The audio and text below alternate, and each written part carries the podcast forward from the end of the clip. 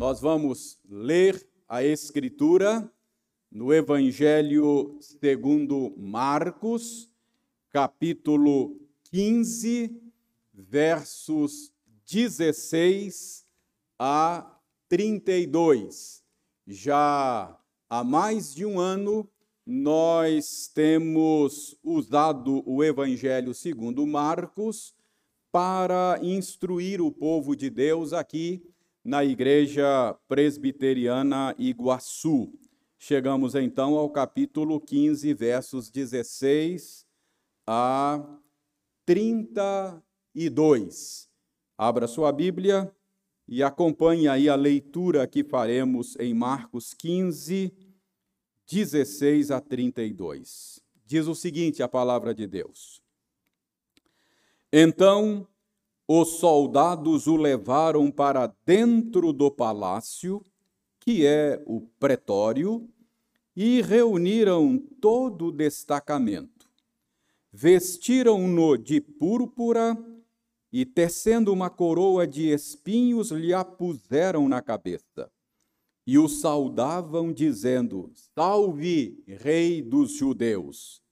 Davam-lhe na cabeça com um caniço, cuspiam nele e, pondo-se de joelhos, o adoravam. Depois de o terem escarnecido, despiram-lhe a púrpura e o vestiram com as suas próprias vestes então conduziram Jesus para fora com o fim de o crucificarem.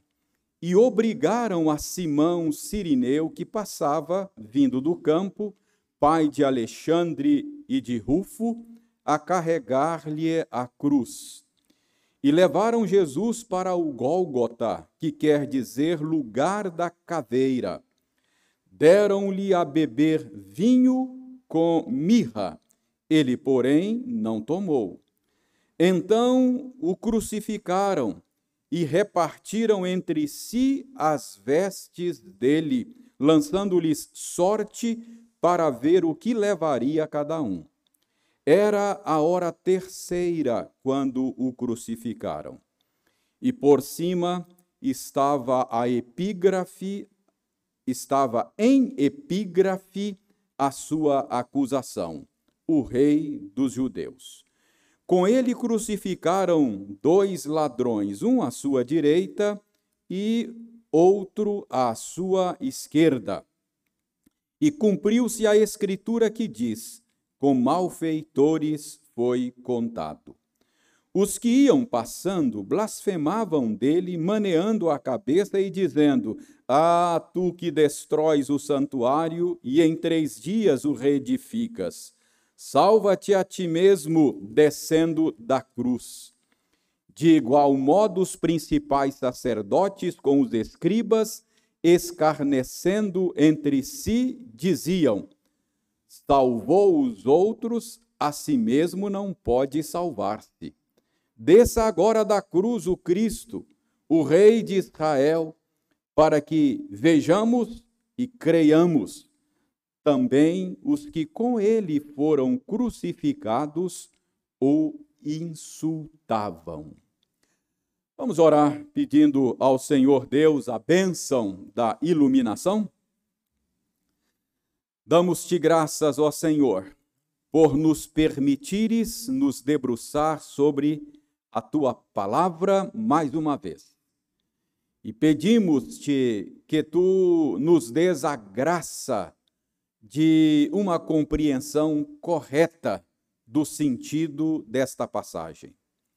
Que tu convenças o nosso coração de que a tua palavra é a verdade e que tu nos movas na direção em que a tua palavra nos indicar, a fim de que vivamos no presente século de maneira justa, sensata, piedosa, para o teu inteiro agrado.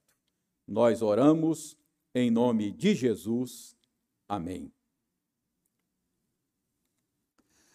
Recebemos recentemente, outro dia, nos últimos dias a visita dos filhos e dos netos em casa, por ocasião daquela semana chamada Santa, e nós aproveitamos então a companhia dos filhos e dos netos para assistirmos novamente, naqueles dias, o filme A Paixão de Cristo, aquele conhecido filme dirigido por Mel Gibson.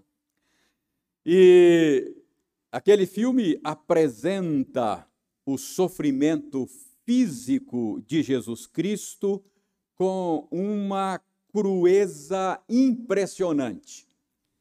A crueza das cenas dos açoites sofridos por Jesus Cristo é algo chocante.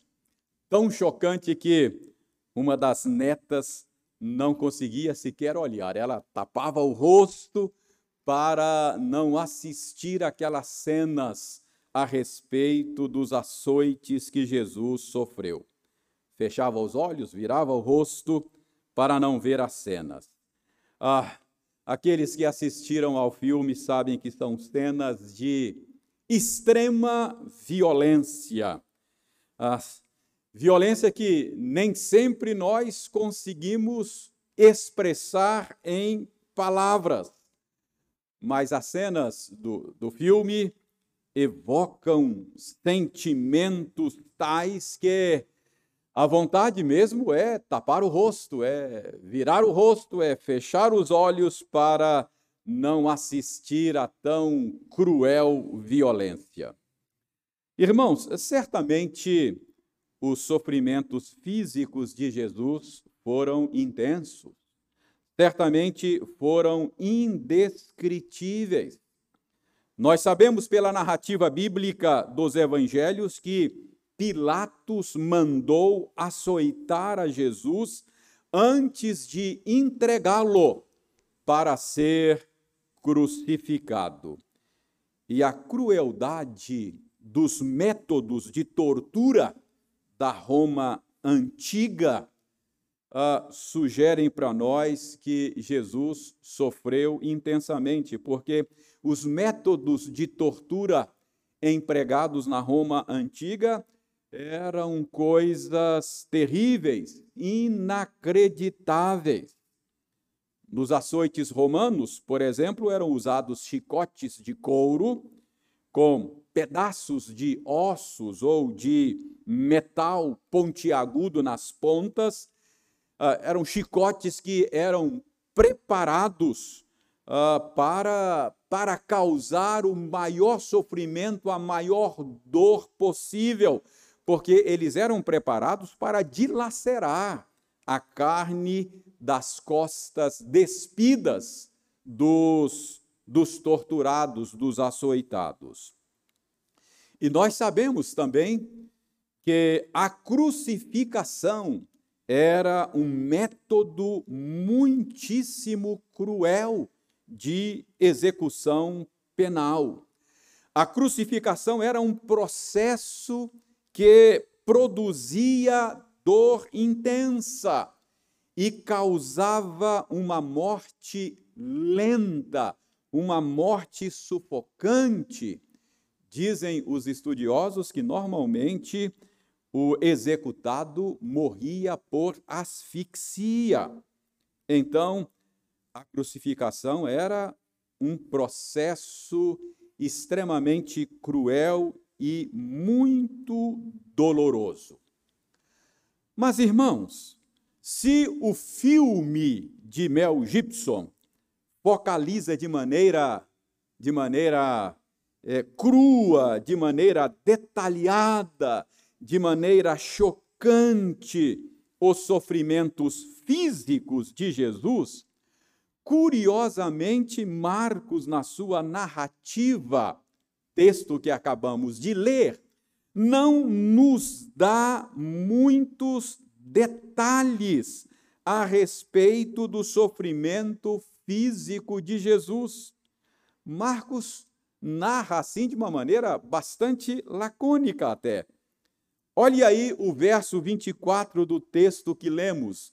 Marcos fala da crucificação de Jesus em três palavras, usa três palavras, está aí no verso 24. Então o crucificaram.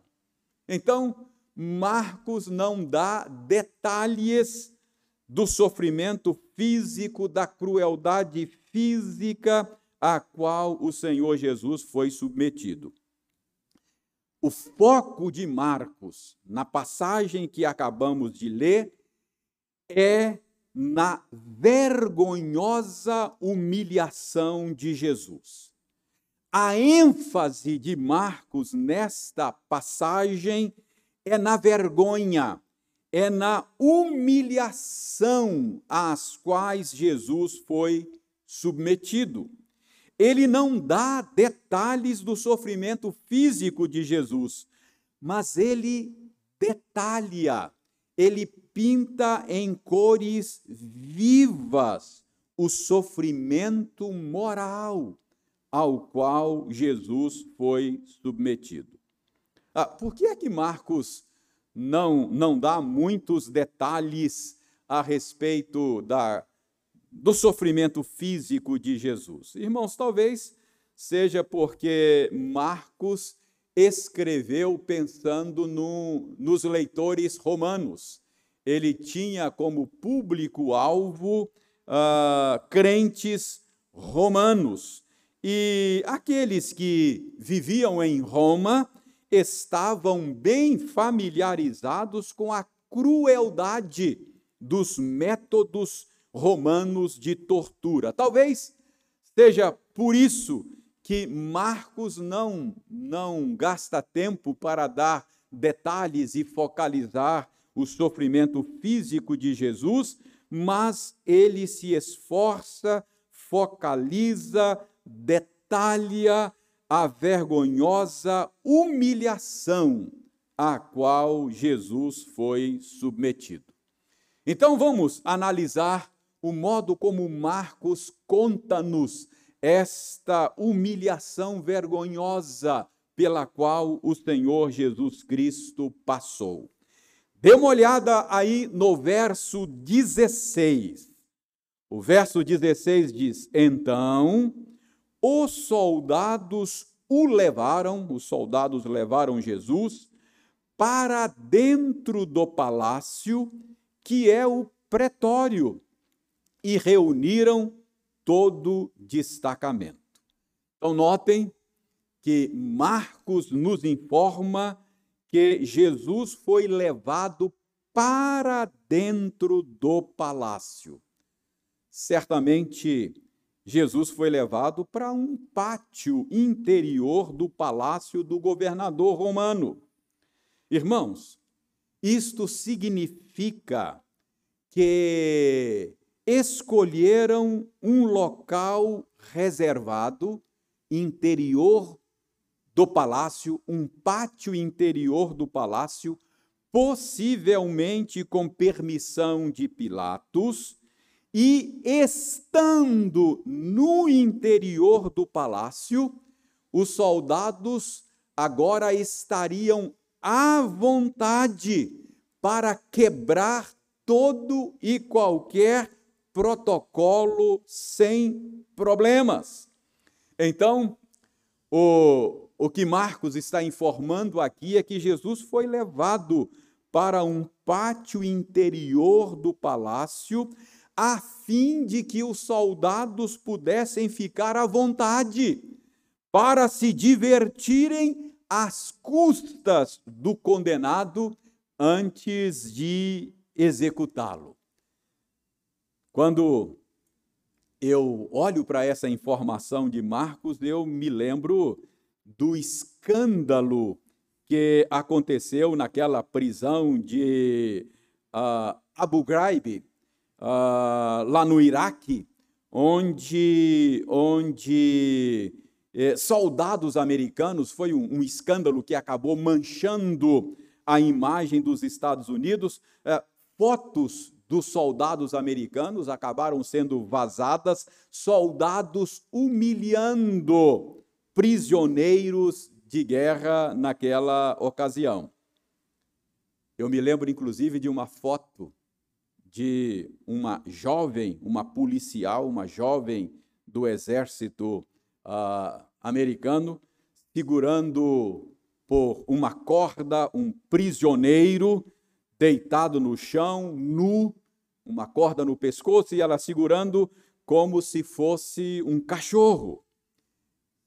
Então, irmãos, eu me lembro desse escândalo quando, quando eu vejo essa informação de Marcos, porque parece-me que foi exatamente esta a estratégia e o plano. Levaram Jesus para o interior do palácio a fim de ficarem à vontade para uma sessão de humilhação. Mas notem aí no verso 16 que, ao mesmo tempo em que Marcos diz que Jesus foi levado para o interior do palácio, Marcos diz também no verso 16 que eles reuniram todo o destacamento para assistirem à humilhação de Jesus.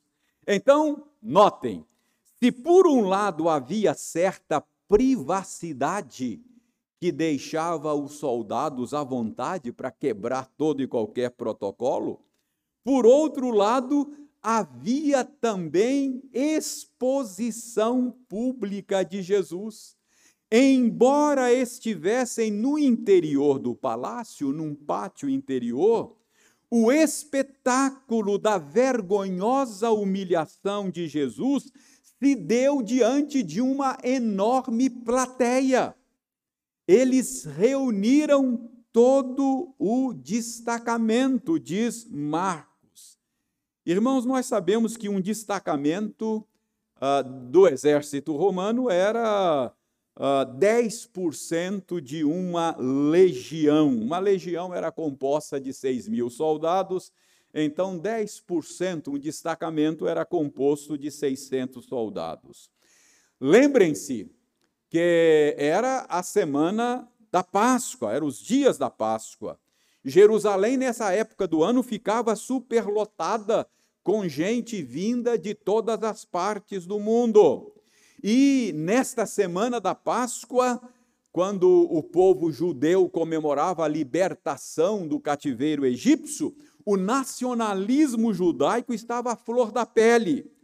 Então, nós podemos deduzir que a segurança do palácio nessa época do ano era reforçada, porque era preciso ter um contingente militar que pudesse sufocar qualquer rebelião contra o Império Romano. Ah, talvez, ao dizer aqui que reuniram todo o destacamento, talvez Marcos esteja só usando aqui força de expressão.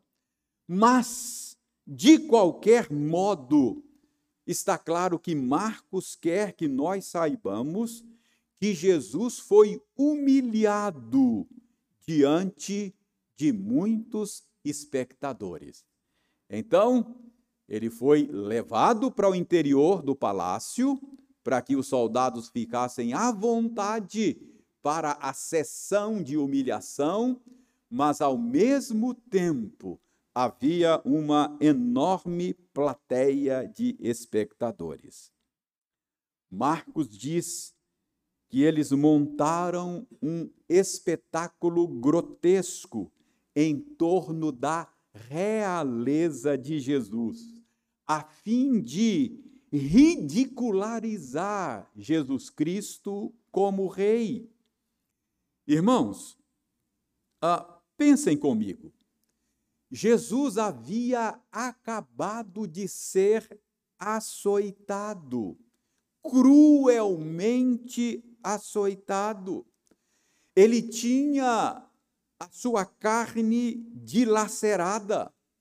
Jesus tinha nesse momento o seu rosto ensanguentado. Ele tinha o seu rosto desfigurado pelos hematomas. Imaginem a cena. Jesus é levado então para o interior do palácio para uma sessão de escárnio. Mateus diz que eles tiraram as roupas de Jesus. Irmãos, Jesus foi deixado nu diante deles. Imaginem a cena: ensanguentado, cheio de hematomas, a carne dilacerada. Imaginem as gargalhadas.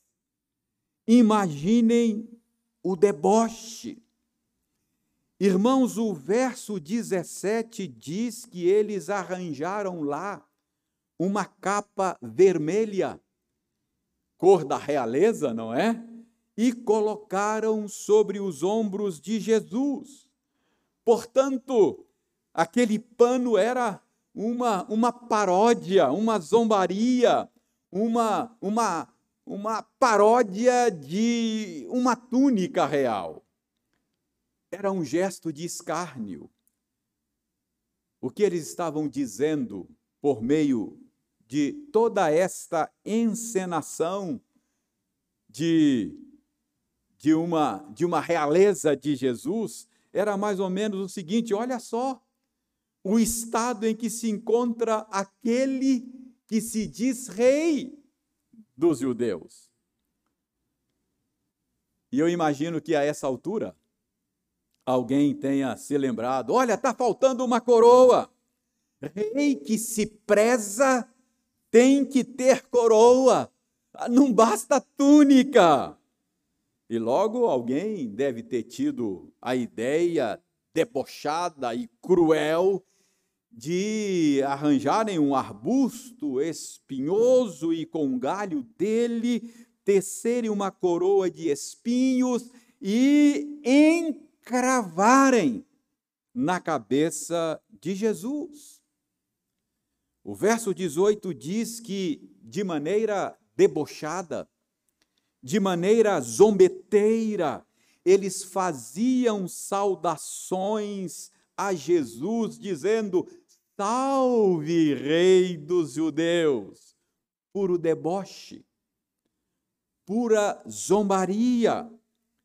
O verso 19 diz que o espetáculo de zombaria montado para divertir a tropa romana no interior do palácio do governador girou também em torno da divindade de Jesus.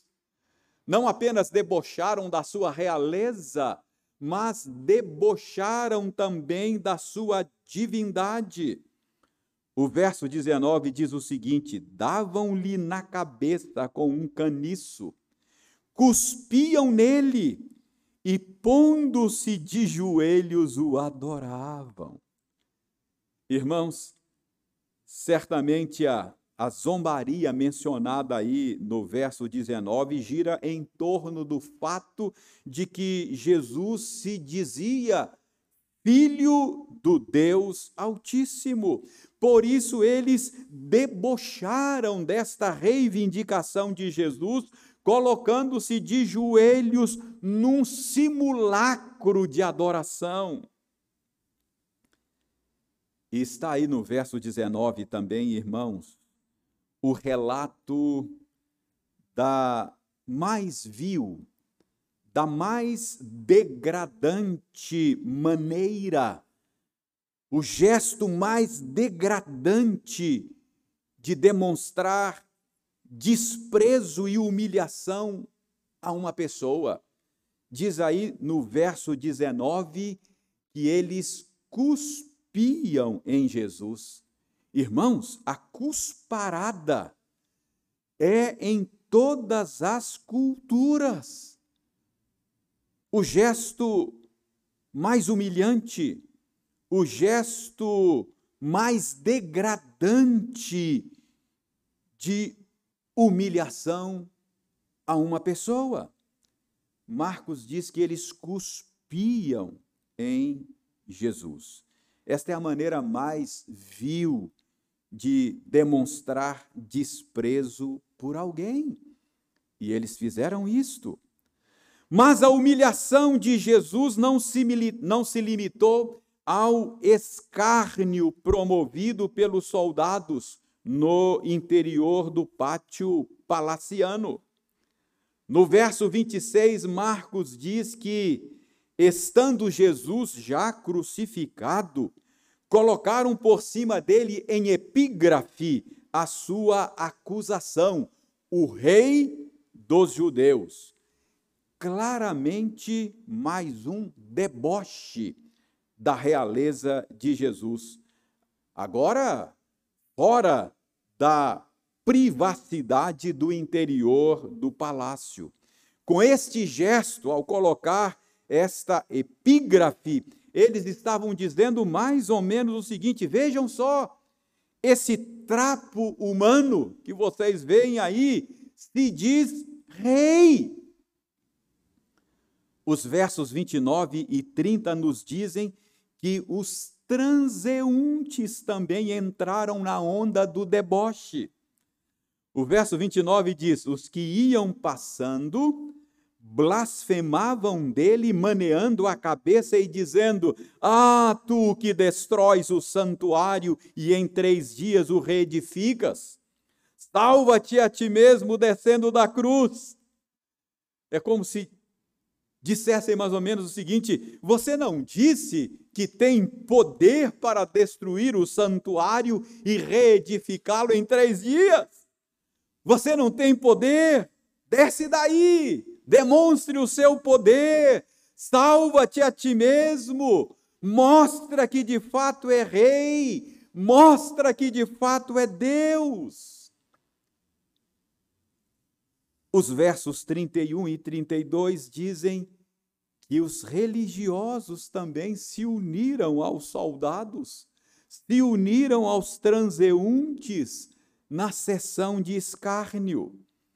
Verso 31: De igual modo, os principais sacerdotes com os escribas, escarnecendo entre si, diziam: Salvou os outros, a si mesmo não pode salvar-se.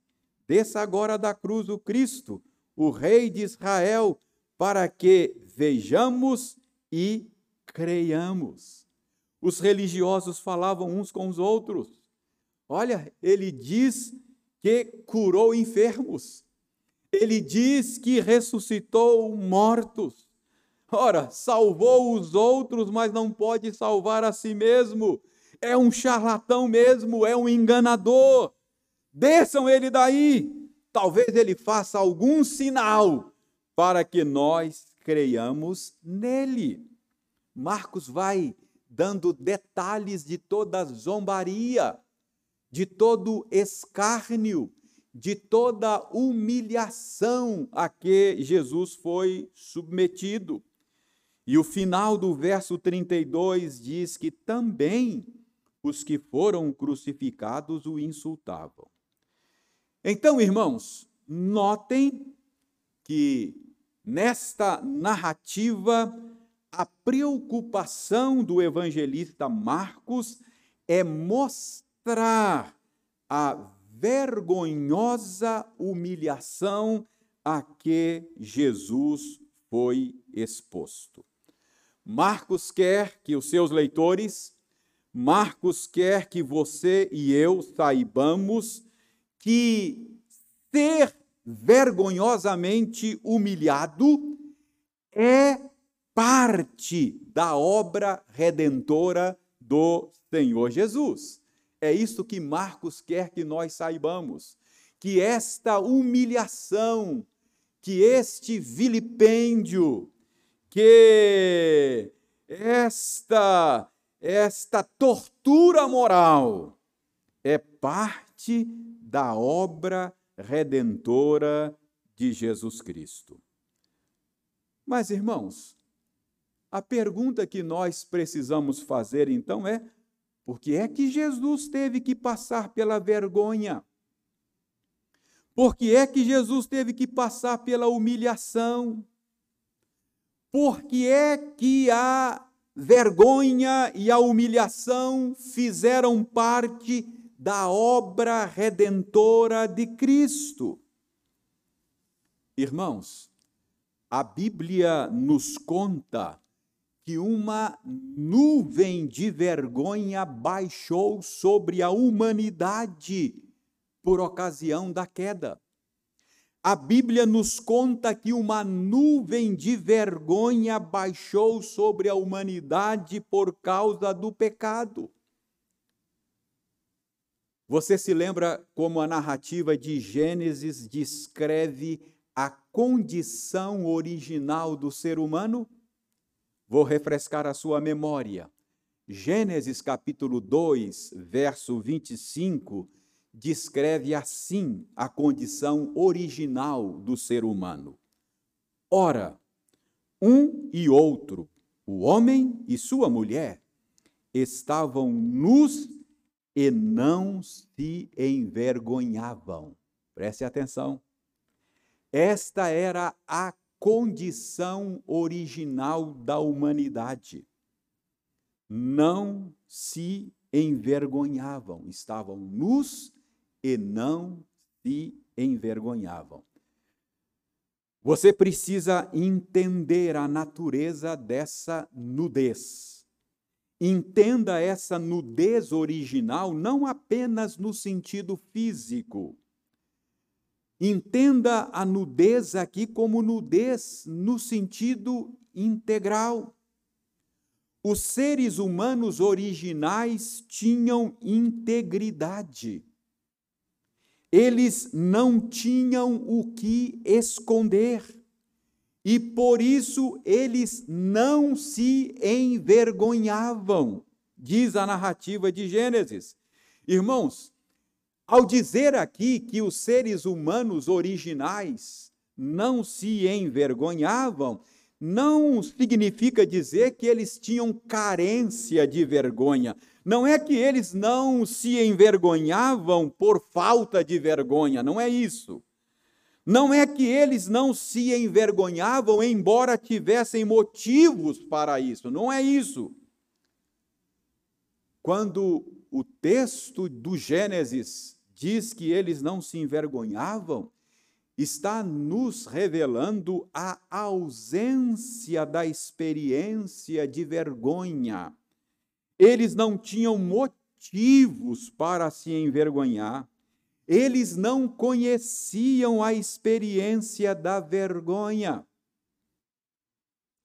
Mas, se você continua lendo a narrativa do Gênesis e chega no capítulo 3, você vai descobrir no verso 7 de Gênesis 3 que, como consequência da queda, como resultado do pecado, os primeiros seres humanos perceberam que estavam nus e coseram folhas de figueira para fazerem roupas para si. Então, isso significa que com a entrada do pecado no mundo, os seres humanos perderam a integridade e passaram a ter o que esconder, passaram a ter motivos para se envergonhar. Antes da queda, nós, os seres humanos, não tínhamos motivos para nos envergonhar, mas agora temos.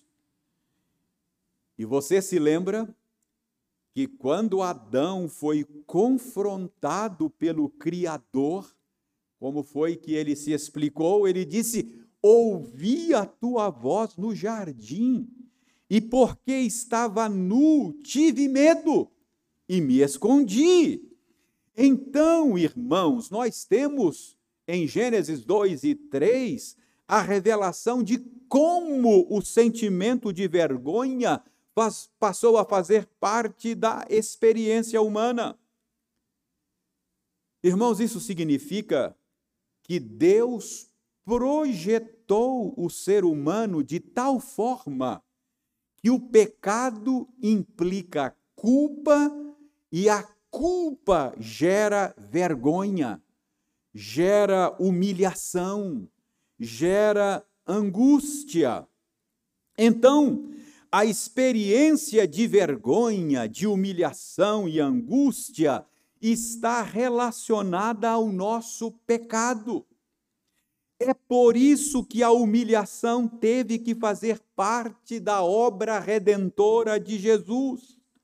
Jesus veio ao mundo para nos salvar dos nossos pecados. E isso implica lidar não apenas com a nossa culpa, mas lidar também com a nossa vergonha. É por isso também que ele aceitou passivamente todo o vilipêndio. É por isso que Jesus aceitou passivamente todo o deboche narrado por Marcos aqui. Ele que havia multiplicado pães, ele que havia dado ordens ao mar, à tempestade, ao vento, ele que havia aberto os olhos aos cegos, ele que havia curado paralíticos, ele que havia ressuscitado mortos, poderia muito bem descer daquela cruz e deixar claro que era rei de fato, e deixar claro que era o Senhor dos Senhores, o eterno Filho de Deus mas ele não o fez. Ele voluntariamente se submeteu àquela sessão de escárnio, de vilipêndio, de humilhação vergonhosa. Ele tomou para si o que era nosso, meus irmãos. Ele tomou o nosso pecado. Ele tomou a nossa culpa. Ele tomou a nossa vergonha. Lembrem-se de que em Gênesis 3, 21, nós lemos que o Senhor Deus fez vestes de pele para cobrir a vergonha de Adão e sua mulher. Assim também Deus enviou seu filho para morrer na cruz, a fim de cobrir a nossa vergonha. Ele tomou sobre si a vergonha que era nossa. Ao nos vestir com a justiça de Cristo, o Senhor Deus cobre o nosso pecado e, consequentemente, cobre a vergonha que nos humilha, porque ele cobre o pecado que nos envergonha e que nos humilha. Irmãos, prestem bem atenção: o sentimento de vergonha não é em si mesmo uma coisa ruim. O sentimento de vergonha é parte da estrutura moral com a qual Deus nos criou. O nosso problema não é o sentimento de vergonha em si, o nosso problema é o pecado que causa a vergonha. O sentimento de vergonha é algo bom. O sentimento de vergonha é um lembrete de que nós não somos o que deveríamos ser. Quando você perde a capacidade de se envergonhar, aí é ruim. Então a questão não é o sentimento de vergonha em si. A questão é como nós lidamos com o sentimento de vergonha. Adão e Eva tentaram lidar com o sentimento de vergonha do jeito deles. Eles tentaram lidar com sentimento de vergonha por eles mesmos. Como nós vimos, o que eles fizeram quando foram tomados pela vergonha? Cozeram folhas de figueira e fizeram roupas para si. Essa é uma tentativa de cobrir a vergonha por si mesmo. É uma tentativa de lidar com o sentimento de vergonha do próprio jeito. E além disso, que mais que eles fizeram? Fugiram de Deus porque estavam envergonhados e com medo. Mas, irmãos, estas são tentativas erradas de lidar com o sentimento de vergonha causado pelo pecado. Como filhos de Adão e Eva, nós temos a mesma tendência. Nós temos a tendência de querer lidar com o sentimento de vergonha causado pelo pecado do nosso próprio jeito. Nós tentamos inutilmente cobrir por nós mesmos a nossa vergonha. Por que, que a gente, por que, que a gente peca escondido? Por que, que a gente navega de maneira anônima na internet para que ninguém saiba os sites que nós visitamos? Por que, que nós tomamos cuidado de apagar o nosso histórico de navegação? Queremos evitar a vergonha do pecado. Isso é coser roupas de folha de figueira. Esse é o nosso jeito de lidar com o sentimento de vergonha. E quando a gente é descoberto, o que, é que a gente faz? A gente nega, joga a culpa em outro, ou então a gente racionaliza, não é? Diz, olha, ah, não tem ninguém perfeito, né? Não sou diferente de ninguém, todo mundo faz. Isso é a tentativa de lidar com o sentimento de vergonha por si mesmo. É querer fazer roupas de folhas de figueira, como fizeram os nossos primeiros pais. Às vezes nós nos comparamos com outros que nós achamos que são piores do que nós, não é? É uma maneira de tapar a nossa vergonha. Ah, bom, eu, eu, eu não sou perfeito, mas pelo menos eu não sou como o fulano ou o Beltrano. Então, irmãos, assim como Adão e Eva, nós temos a tendência de fazer roupas de folhas de figueira para cobrir a nossa vergonha. Assim como os nossos primeiros pais, nós também temos a tendência de fugir de Deus quando somos tomados pela vergonha do pecado. Por isso, essa passagem que estamos focalizando hoje é uma grande bênção para nós. Vejam que revelação maravilhosa Marcos está fazendo aqui. Marcos está dizendo a você e a mim que assim como Deus cobriu a vergonha do primeiro casal, matando um animal, fazendo roupas de peles para eles, assim também Deus providenciou um cordeiro para ser morto, a fim de cobrir também a nossa vergonha. Ele tomou para si a vergonha e a humilhação que era nossa. Então, irmãos, a maneira certa de lidar com o sentimento de vergonha não é cobrir com folha de figueira, não é jogar a culpa em outros, não é racionalizar, não é comparar-nos com outros que achamos que são piores do que nós. A maneira certa de lidar com o sentimento de vergonha é levá-lo a Cristo. Toda vez que você ficar envergonhado, por não ser o que deveria ser, olhe para Jesus. Considere a humilhação dele. Considere a vergonha à qual ele foi submetido. Considere que aquela vergonha é a sua vergonha. Jesus veio para libertar você do pecado que o envergonha.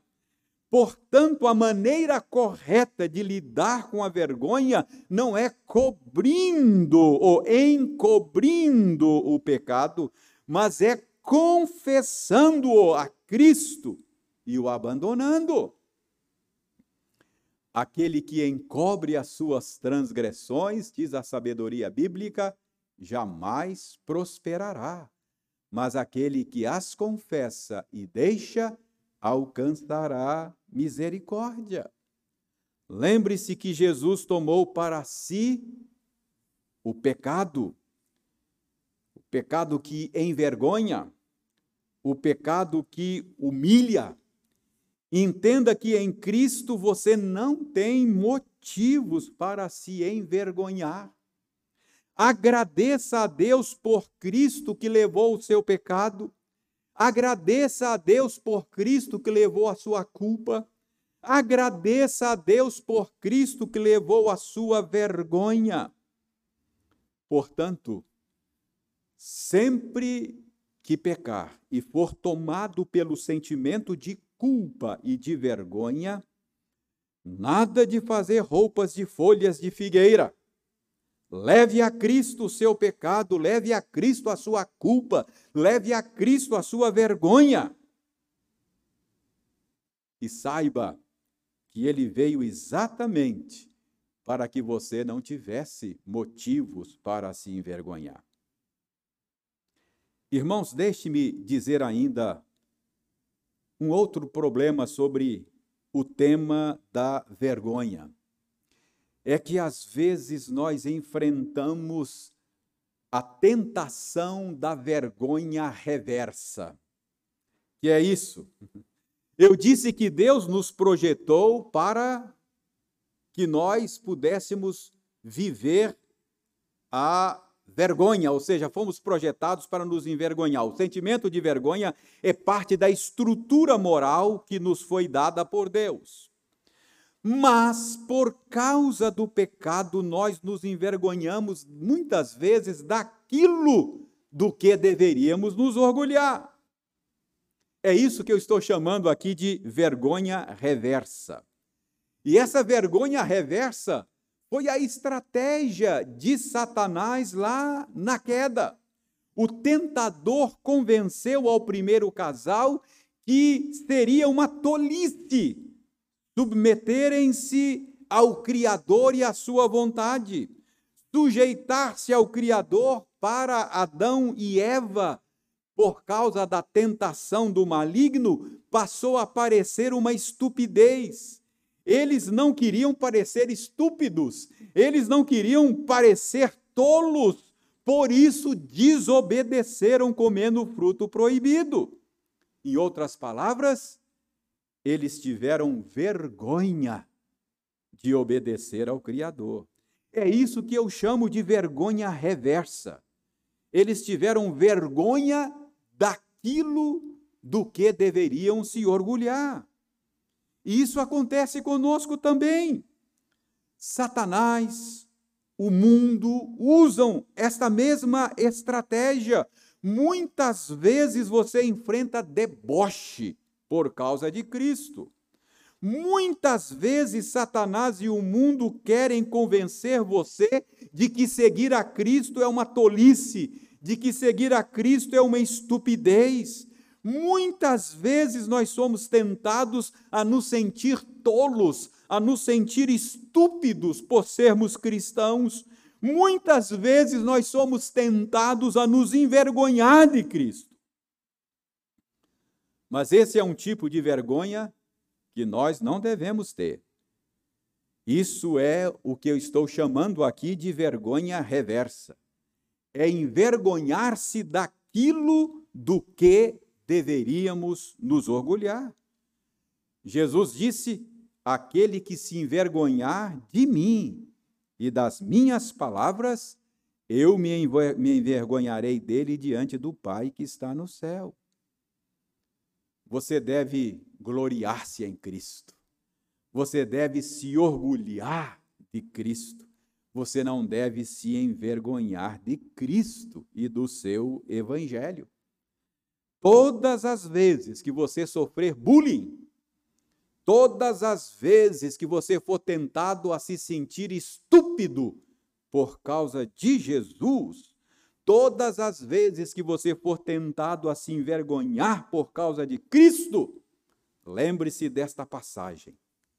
Lembre-se da humilhação vergonhosa que ele passou em seu lugar.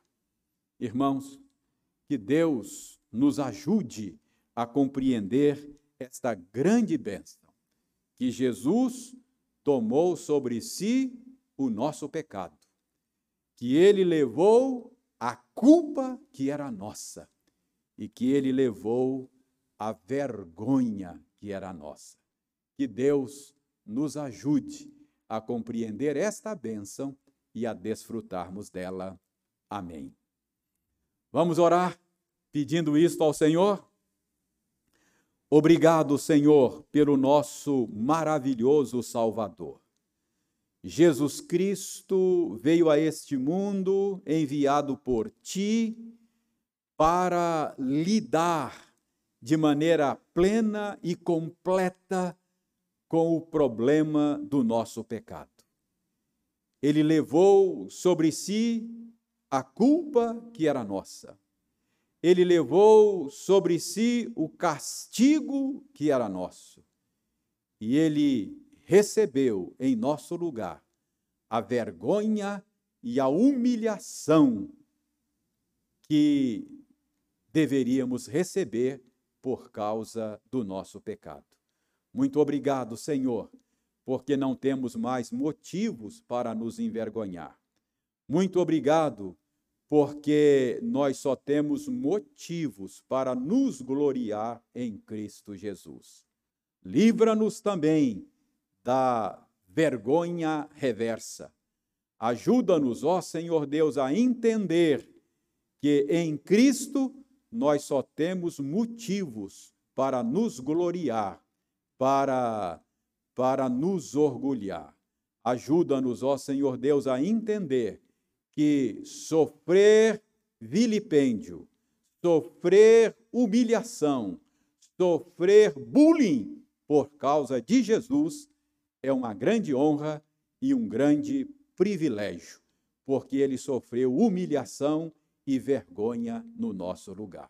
Nós oramos em nome dele agora e sempre. Amém.